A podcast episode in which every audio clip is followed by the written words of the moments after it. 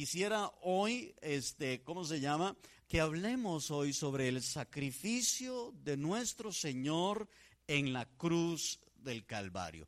Quiero que hablemos de todos los beneficios que nosotros hemos recibido por causa del sacrificio del Señor, porque tanto usted como yo hemos sido beneficiados, bendecidos por este sacrificio de nuestro Señor Jesús en la cruz del Calvario.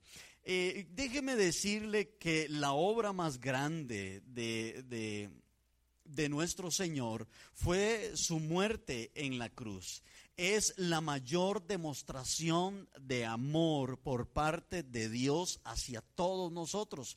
Romanos 5.8 dice, mas Dios muestra su amor para con nosotros, en que siendo aún pecadores, Cristo murió en la cruz. Eso dice la palabra del Señor. Así que es la esencia, el sacrificio de Jesús es la esencia, la expresión más grande de amor de parte del Padre y de parte del Hijo y de parte del Espíritu Santo hacia toda la humanidad, hacia todos los seres humanos. Porque es ahí en la cruz del Calvario donde el Señor se llevó nuestros pecados. Es ahí en la cruz donde el Señor se llevó todas nuestras culpas. Fue ahí, en la cruz, donde Jesús llevó todas nuestras enfermedades. Fue ahí en la cruz donde el Señor llevó todas nuestras dolencias. Fue ahí donde hemos recibido vida. Fue ahí en la cruz donde el Señor derrotó a Satanás, al diablo, para darnos a nosotros la victoria sobre el pecado y la fortaleza. Ahí en la cruz es donde hemos recibido la fortaleza para vencer en medio de las pruebas y para vencer en medio de las tentaciones. En otras palabras, amigo y amiga que me escucha, hermano que me escucha, en otras palabras, hoy no seríamos quienes somos si no hubiese sido por el sacrificio del Señor en la cruz del Calvario. Hoy no tendríamos las promesas que tenemos si no hubiese sido por el sacrificio de Jesucristo y su resurrección. No tendríamos, no seríamos hoy absolutamente nada ni nadie si no hubiese sido por este sacrificio de nuestro Señor en la cruz del Calvario. El mensaje de la cruz, el mensaje de la muerte y de la resurrección de nuestro Señor es el centro de todo el Evangelio. Es el centro de todo el Evangelio. Jesucristo es el protagonista de todo el Evangelio, desde Génesis hasta Apocalipsis. Jesús es el protagonista de toda la palabra del Señor desde a partir de Génesis capítulo 3, verso 15, se viene hablando de la muerte de nuestro Señor y de la victoria del Señor sobre Satanás. Y se viene hablando desde allí hasta el libro de Apocalipsis, la victoria del Señor, el arrebatamiento de la iglesia, el Señor viniendo con poder. Así que Jesús es el centro de todo, de todo. Sin Él no somos nada. De hecho, quiero que leamos un texto que está en San Juan capítulo 14, versos 5 al 6. Y, pero antes de leer este texto, vamos, vamos a irlo buscando en su Biblia, pero sin Él, sin el Señor no somos nada. Sin Él no habría victoria. Sin Él no seríamos perdonados por el pecado. Sin Él no tendríamos nosotros vida eterna. Sin Él no tendríamos gozo, no tendríamos paz la, el gozo y la paz que tenemos hoy, no la tendríamos si no fuera por Él. Fue Él el que abrió el camino para poder ir al Padre. Fue el Señor Jesucristo. Así que Él es el centro de todo esto. Él es el centro de, Él es el protagonista. Él, de Él es quien hablaron los profetas. De Él es de quien se esperaba su venida. Y en el texto de, ¿cómo se llama? En el texto de Juan, en el capítulo 14 y en el versículo 5 al 6 de la palabra del Señor dice de esta manera, es, es Tomás en este momento quien se acerca a Jesús y le hace la siguiente pregunta. Le dice, dice así, Juan 14, 5 al 6, dice la palabra del Señor. Tomás le dijo a Jesús, Señor, no sabemos, le dice, Señor, no sabemos a dónde vas. ¿Cómo vamos a saber el camino? Y note la respuesta de Jesús en el versículo 6. Jesús le contestó, yo soy el camino, yo soy la verdad y la vida. Y note lo que le dice, solamente por mí se puede llegar al Padre. Solamente por mí, le dice Jesús a Tomás, se puede llegar al Padre. Ante la pregunta de Tomás, eh, ante la pregunta de Tomás, Jesús nos da tres declaraciones puntuales que usted las puede ver ahí en el versículo 6, donde le dice, número uno, le dice, Tomás, yo soy el camino. Y escúcheme lo que le voy a decir. Escúcheme esto. No todos los caminos nos llevan al cielo. Solo hay un camino. Aunque hemos escuchado muchas veces a gente decir, todos los caminos van a dar a Dios. Bueno, quiero decirle que eso no es verdad.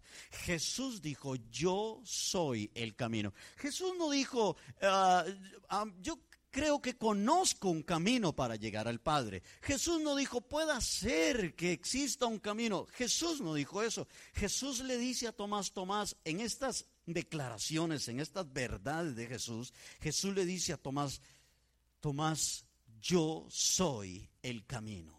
Número uno. Número dos, la siguiente declaración, afirmación que hace Jesús a Tomás, que está ahí en el versículo 6. Jesús le dice a Tomás, le dice, yo soy el camino. Y número dos le dice, yo soy la verdad.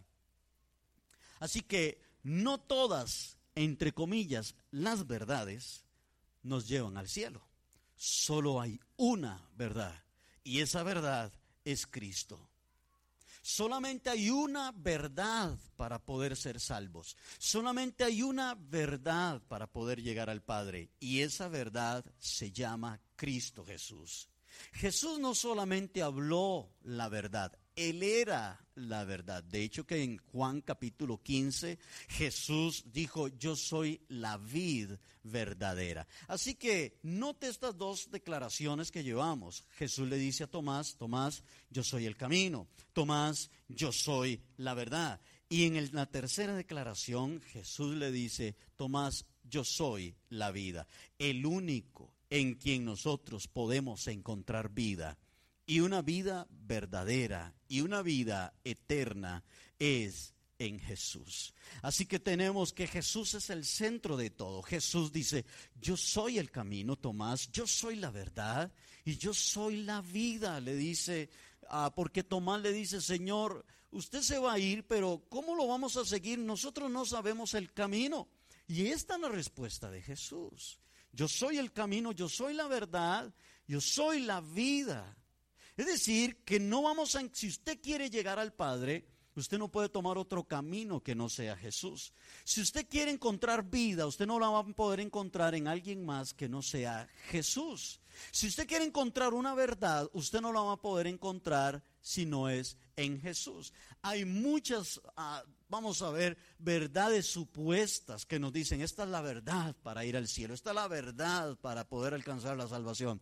Pero déjeme decirle que solo hay una verdad y esa verdad se llama Jesucristo. La cuarta declaración que Jesús le hace a Tomás le dice, solamente, y pareciera que en este punto Jesús le pone la firma y le dice a Tomás, solamente por mí, solamente por mí se puede llegar al Padre.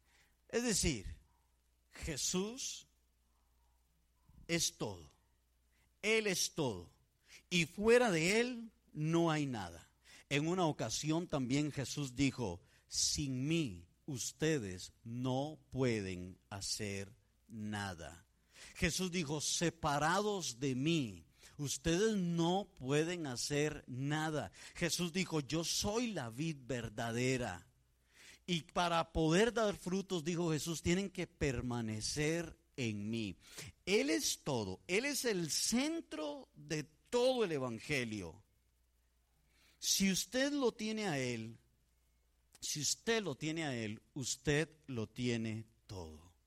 Si alguien a usted le ha enseñado otro camino, si alguien a usted le ha enseñado otra verdad y otra vida para poder llegar al Padre, déjeme decirle que le están mintiendo, porque no hay otro camino para poder llegar al Padre, porque no hay otra verdad para poder llegar al Padre porque no hay otra opción para poder llegar al Padre.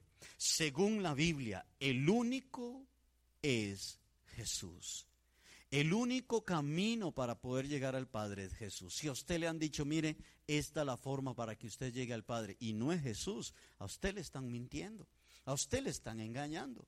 Y eso no lo digo yo, eso lo dijo el mismo Jesús. El mismo Jesús fue el que lo dijo. usted no puede decir, mire, es que el pastor de aquella iglesia dice, porque yo no soy el que lo dijo. ¿Sabe qué estoy haciendo yo aquí en este momento? Repitiendo las mismas palabras que dijo Jesús. Solamente estoy repitiendo lo mismo que dijo Jesús. Jesús dijo, yo soy ese camino, yo soy esa verdad, yo soy la vida.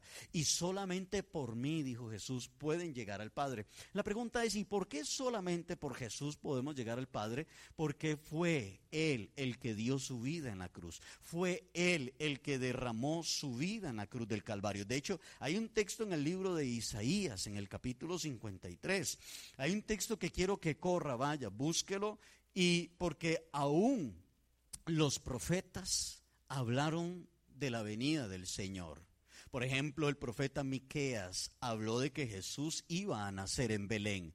El mismo rey David, David dijo que ninguno de los huesos de Jesús sería quebrado. Por eso cuando los soldados eh, llegan donde están Jesús y los dos malhechores, ellos le quiebran las piernas a los soldados para que esto agilice la muerte de ellos. Pero cuando llegan a quebrarle las piernas a Jesús, resulta de que Jesús ya está muerto y no le quiebran ninguno de sus huesos. Más bien le meten una lanza en su costado. Y aquí se cumple la profecía de aquel salmo que dice, ninguno de sus huesos fue quebrado. Malaquías habló de Jesús. Isaías también habló de Jesús. Y vamos a leer ese texto que está en Isaías capítulo 53 en el versículo 3 y hasta el versículo 7 y nos daremos cuenta cómo este profeta recibe la revelación del Espíritu Santo de Dios y nos narra las situaciones que va a pasar Jesús y todo lo que Jesús hace por cada uno de nosotros y cómo el Señor lleva en su cuerpo nuestros dolores, nuestras enfermedades y demás. Así que leamos Isaías 53, versículos 3. Dice en Isaías 53, 3, dice esto.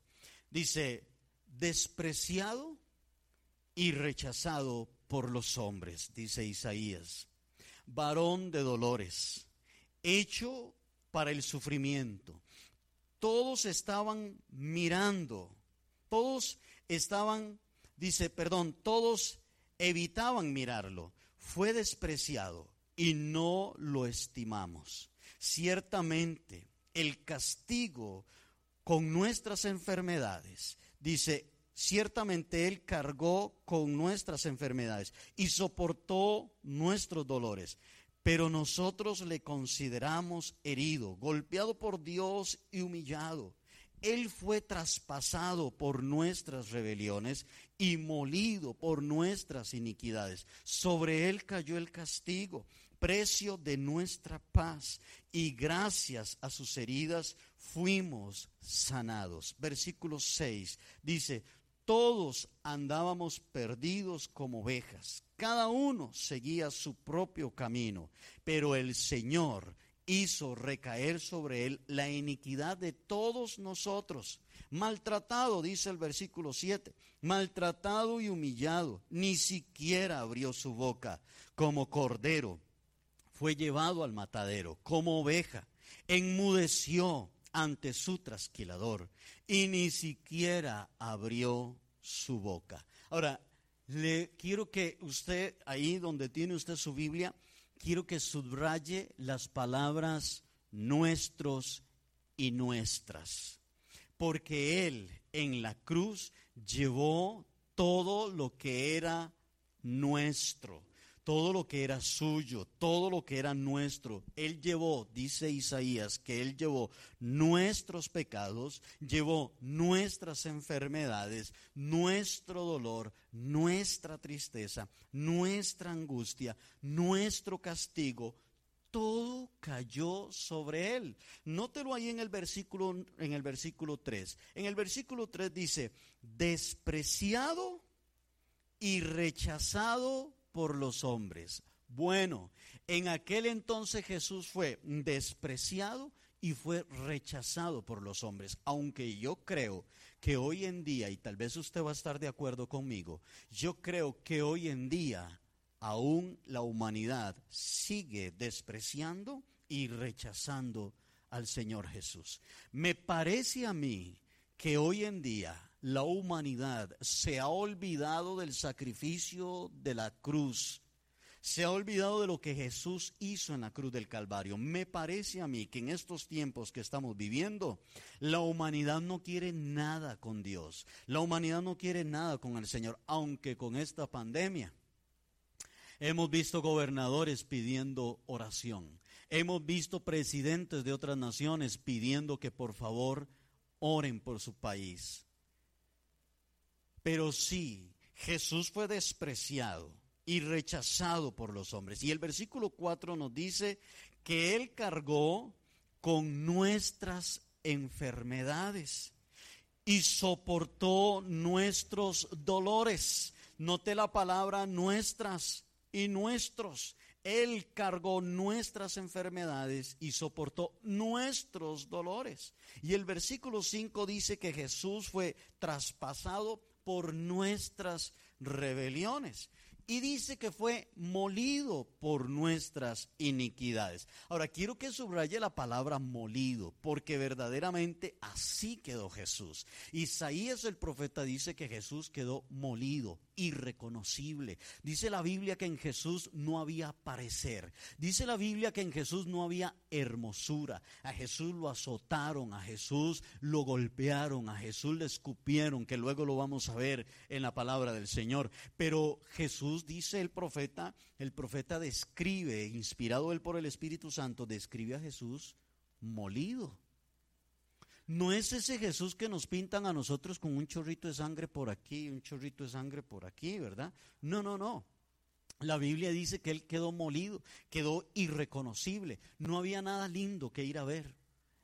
Ir a ver a un hombre que estaba muriendo y agonizando en una cruz, ir a ver a un hombre que había sido azotado, golpeado, que no había forma, figura en su rostro, su espalda ensangrentada, no había nada bonito que ir a ver.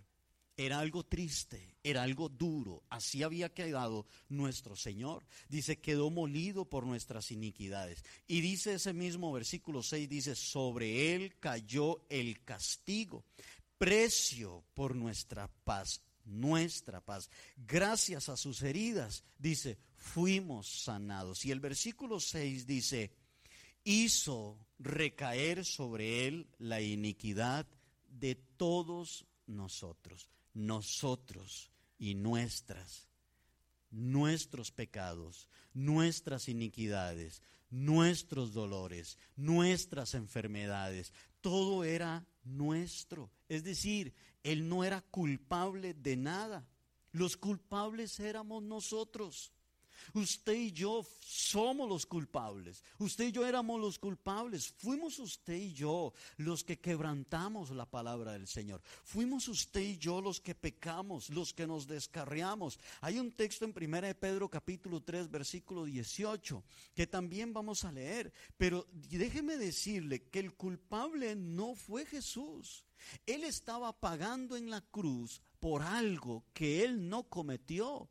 Él estaba sufriendo en la cruz por algo que él no hizo. Él era inocente. Él no era culpable. Los inocentes ah, los culpables, perdón, éramos nosotros. Los que debíamos de estar muriendo en esa cruz éramos nosotros. Mas Jesús dijo, yo daré mi vida por ellos.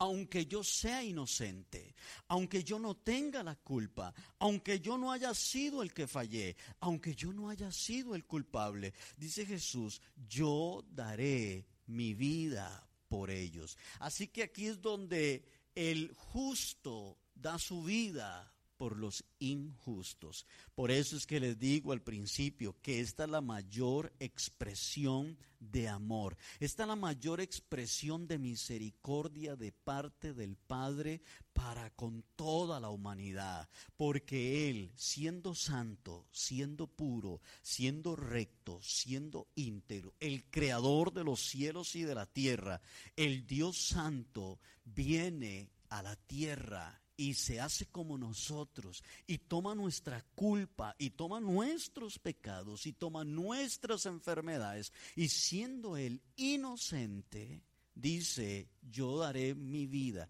yo pago por todos estos culpables, yo daré mi vida por todos estos que son culpables, yo entregaré mi vida por ellos. Así que en primera de Pedro capítulo 3 versículo 18 dice así, esto lo dice el apóstol San Pedro, dice, Cristo mismo sufrió la muerte por nuestros pecados. Una vez y para siempre. Ahora subraye lo que viene, porque dice Pedro, Cristo no era culpable y aún así murió por los que sí lo eran, para poder llevarlos a ustedes ante Dios. Vaya, increíble. Dice, sufrió la muerte en su cuerpo, pero volvió a la vida por medio del Espíritu. Ahora quiero que también busquen San Juan capítulo 10, versículo 17. San Juan 10, 17. Pero quiero que veamos este versículo de Pedro, donde Pedro dice, Cristo no era culpable. Y aún así murió por los que sí lo eran. Los culpables éramos nosotros. Usted sabe que es que usted esté en un juicio y estén a punto de sentenciarlo por algo que usted cometió y que aparezca entre la sala del juicio un hombre que diga, yo quiero pagar los pecados que él cometió. Yo quiero pagar los crímenes que él cometió. Yo quiero que en lugar de que lo sentencien a él, me sentencien a mí. ¿Cómo se sentiría usted? Con aquel hombre que hizo esto por usted?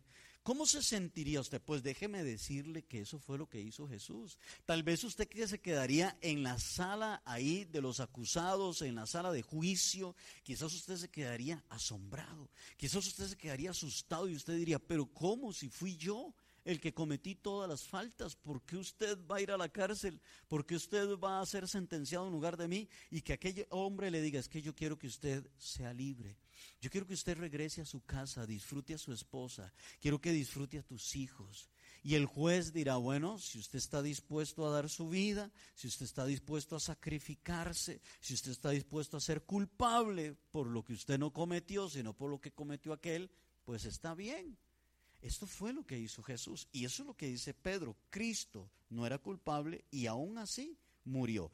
Y San Juan capítulo 10 versículo 17 al 18. Dice, eh, dice uh, ¿cómo se llama? Jesús es el que dice estas palabras. Dice, el Padre me ama porque doy mi vida para volver a tenerla. Ahora quiero que vea esta parte que dice Jesús. Dice, nadie me quita la vida. Dice, nadie me quita la vida, sino que la doy libremente. Tengo el derecho de darla y de recibirla de nuevo. Eso es lo que me ordenó mi Padre. Quiero que vea esa parte donde dice en el versículo 18, dice, nadie me quita la vida, sino que yo la doy voluntariamente. ¿Sabe? Jesús se ofreció voluntariamente al dar su vida por usted y por mí. Hay otro texto en Mateo 27, 27 que también quiero que lo busque. Pero Jesús Dice, a mí nadie me quitó la vida. Yo ofrecí mi vida por amor a ustedes. Yo doy mi vida, a mí nadie me la quitó. Yo la doy en sacrificio. Yo doy mi vida por amor a ustedes. esto es maravilloso, esto es increíble.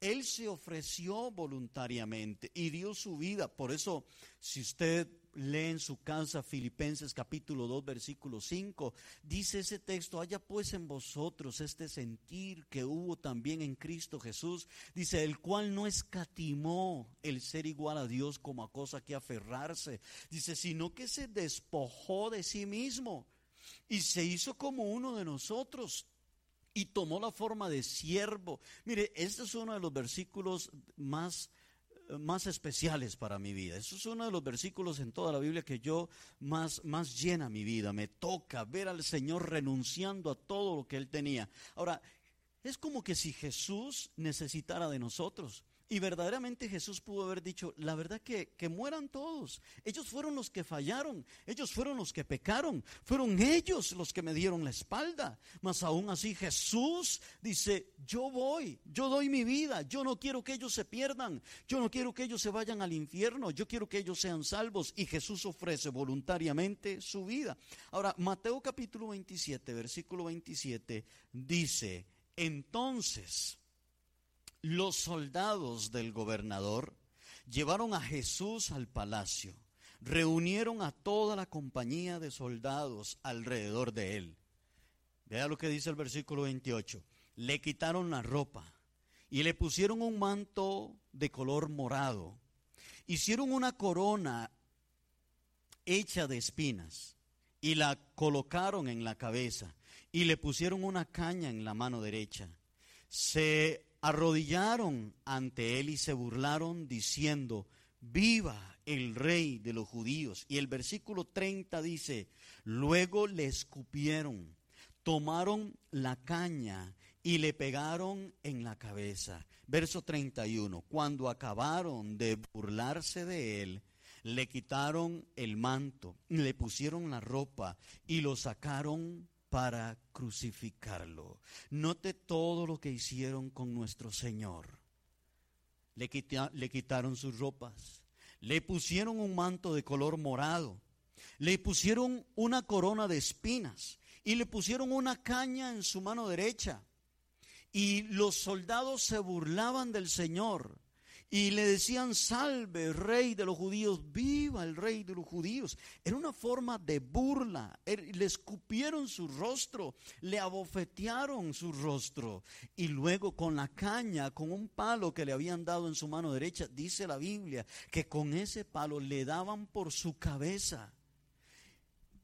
Una vez que hicieron todo esto con Jesús, una vez que lo azotaron, una vez que le golpearon, que le escupieron, que le desnudaron, que se burlaron de él, que le humillaron, una vez que hicieron todo esto con él, lo llevaron por las calles de Jerusalén, cargando en su hombro una cruz muy pesada. Y allí iba Jesús por las calles de Jerusalén llevando aquella cruz. Aquello era un espectáculo.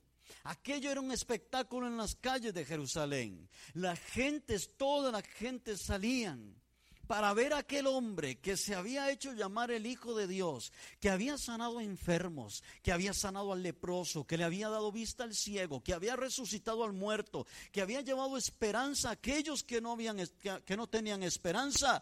Ahora va ensangrentado por las calles de Jerusalén llevando una cruz en su hombro. La gente gritaba, se burlaba de él, mientras otros lloraban dolidos por lo que le estaba sucediendo al Señor. Todo esto fue un gran espectáculo en las calles de Jerusalén y mientras Jesús caminaba por las calles, caía con su cruz y a duras penas se volvía a levantar y continuaba caminando. Eso fue una gran exhibición, maltratado, dolido, se caía, se levantaba, la gente gritaba, la gente hacía burla de él. Aquello parecía una derrota, pero no. Jesús sabía que ese era el inicio de la victoria. Él sabía que era el inicio de la libertad del ser humano. Él sabía que era el momento en que la humanidad tendría la opción para poder ser salvos. Y todo esto, como dice Isaías, Jesús lo sufrió en silencio, callado, como un cordero, como un cordero fue llevado al matadero. Hay un texto en Lucas, capítulo 23, y en el versículo 39 que también quiero que lo vaya buscando, porque una vez que Jesús llegó al lugar llamado la calavera, lo clavaron, lo clavaron en aquella misma cruz que él llevaba, lo clavaron, pero él no estaba solo. Según lo que dice Lucas capítulo 23, versículo 39, dice la palabra del Señor, que a Jesús lo crucificaron en medio de dos criminales. Quiero que leamos este texto de Lucas 23, 39. Dice, uno de los criminales allí colgados empezó a insultarlo. ¿No eres tú el Cristo? Le hizo esa pregunta. Sálvate a ti mismo, le dijo este criminal, y sálvanos también a nosotros.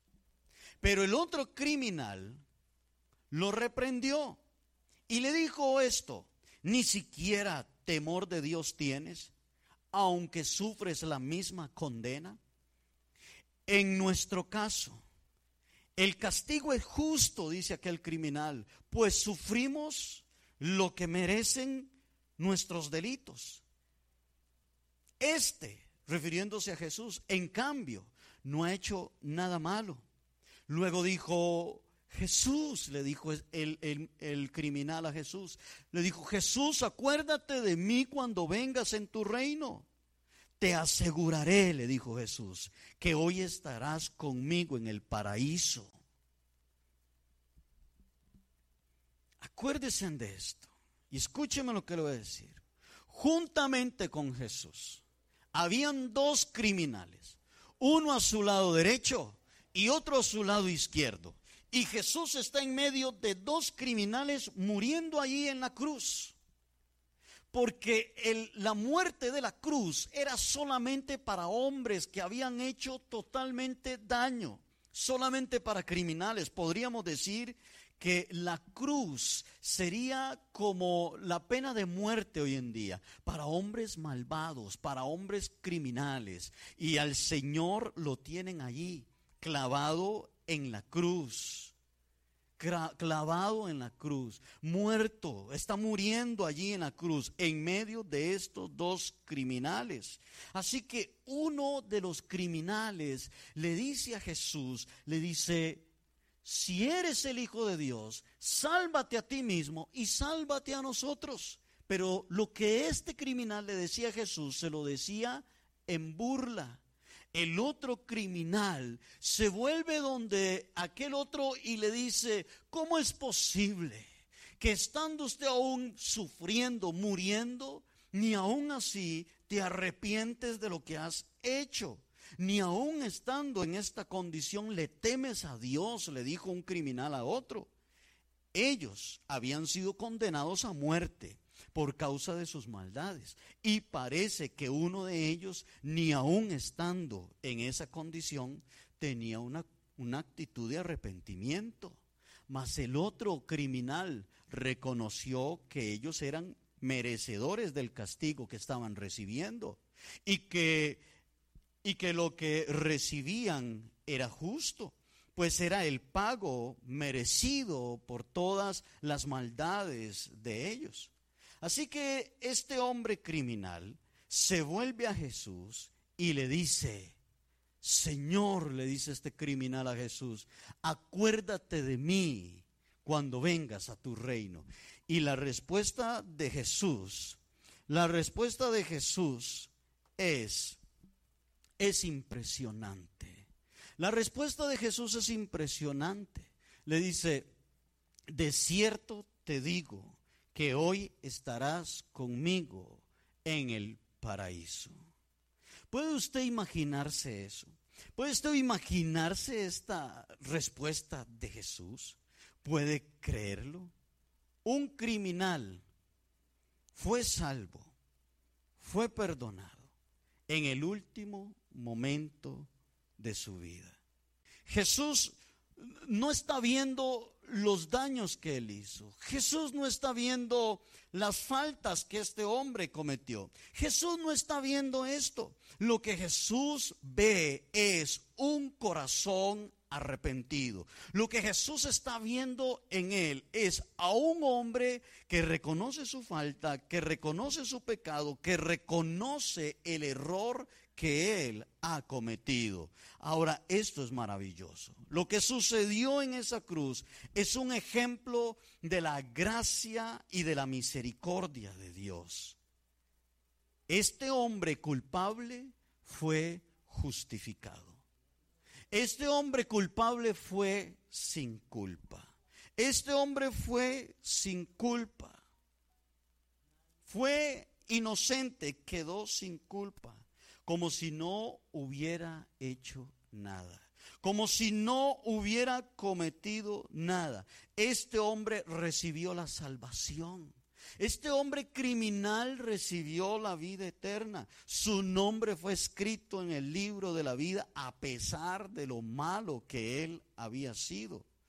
Pues déjeme decirle esta mañana que ese hombre somos cada uno de nosotros. Sí, ese hombre es usted, ese hombre soy yo, como ese criminal hemos llegado a ser nosotros.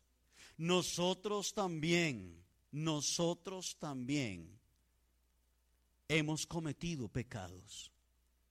Usted no puede decir, no, pero si yo he sido muy bueno, yo he sido una persona muy buena. Déjeme decirle que la Biblia dice que no hay ni uno que sea bueno. No hay nadie que haya hecho lo bueno delante de Dios. No hay nadie, todos hemos pecado, todos hemos recibido el pecado por, por causa de la caída de Adán y Eva. Todos hemos fallado delante de Dios. Hay un texto de Efesios en el capítulo 2, en el versículo 4 al 5, que dice de la siguiente manera. Dice, pero Dios es tan misericordioso que nos amó con un amor tan grande, que nos dio vida juntamente con Cristo cuando todavía estábamos muertos a causa de nuestros pecados. Dice, por la bondad de Dios han recibido ustedes la salvación. Eso dice la palabra del Señor. Ahora, dice la palabra de Dios que el Señor vino a darnos vida cuando nosotros estábamos muertos en nuestros delitos y en nuestros pecados. Él vino a darnos vida a cada uno de nosotros. No era que estábamos a punto de morir, no, la Biblia dice que estábamos muertos. Cuando una persona, cuando un médico eh, viene donde una persona que ya ha fallecido, aquel médico dice, ya no hay nada que hacer por él. Ha muerto, ha fallecido, ya no hay nada que hacer por él. Pero déjeme decirle que Jesús a nosotros nos encontró muertos, pero él no dijo ya no hay nada que hacer. Jesús vino y nos dio vida, nos resucitó a nosotros. El acontecimiento de este ladrón en la cruz nos deja muy claro que nuestra salvación no es por obras. Nuestra salvación no es por obras. Esto nos deja muy claro que nuestra salvación no es por obras, porque todas las obras que este hombre había hecho eran malas. Eran malas. Todas las salvas, todas las obras que este hombre había hecho eran malas, no eran buenas. Mas aún así este hombre recibe la salvación la vida eterna. La salvación es un regalo de Dios. Y todo aquel que quiere este regalo lo puede recibir. No importa cuán malo haya sido usted. No importa cuán daño haya cometido usted.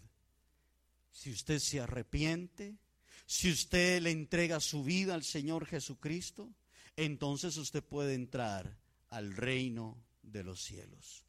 Todo esto lo recibimos por el precio que Jesús pagó en la cruz. El Señor a usted le ama. El Señor a usted le quiere. Él dio su vida por usted y por mí en la cruz del Calvario. Porque déjeme decirle, yo no sé, pero yo creo que si alguien viene donde usted a darle un regalo, entonces la actitud suya es solamente recibirlo y ser agradecido por aquel regalo que usted está recibiendo. Pues el Señor a usted le ha dado un regalo maravilloso. Yo también le he fallado mucho al Señor, pero para esto, pero para esto murió Jesús en la cruz del Calvario. Para esto el Señor dio su vida en la cruz. Así que cierre sus ojos ahí donde usted se encuentra y hable con el Señor y dígale al Señor Jesús, Señor, quiero darte gracias por dar tu vida por mí en la cruz. Dígale, Señor, gracias por tu amor. Gracias por tu misericordia. Dígale, Señor, gracias por llevar mis culpas, por llevar mis pecados. Dígale, Señor, gracias por tu amor, por tu bondad.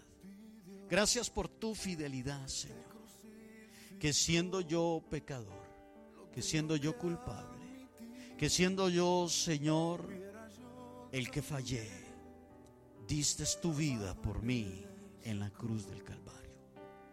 Hoy quiero pedirte que me perdones. Dígale ahí al Señor donde usted está.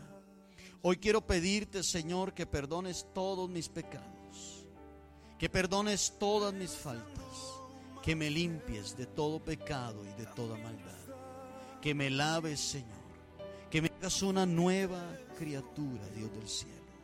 En el nombre de Cristo Jesús, Señor, te lo pido, Dios. Mira al Señor muriendo en la cruz.